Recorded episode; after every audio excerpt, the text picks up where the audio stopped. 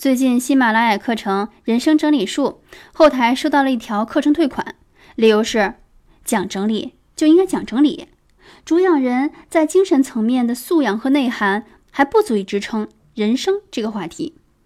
看到之后，我第一反应，你凭什么这么评价我呀？之后又想到，哎，已经很久都没有看到比较负面的消息了，可能这对我是很好的提示呢。仔细想了想。我决定还是用“人生整理术”这个关键词，因为大量学员反馈，因为我的课程和分享，课后他们产生了行为改变，包括改变了他们整个人生。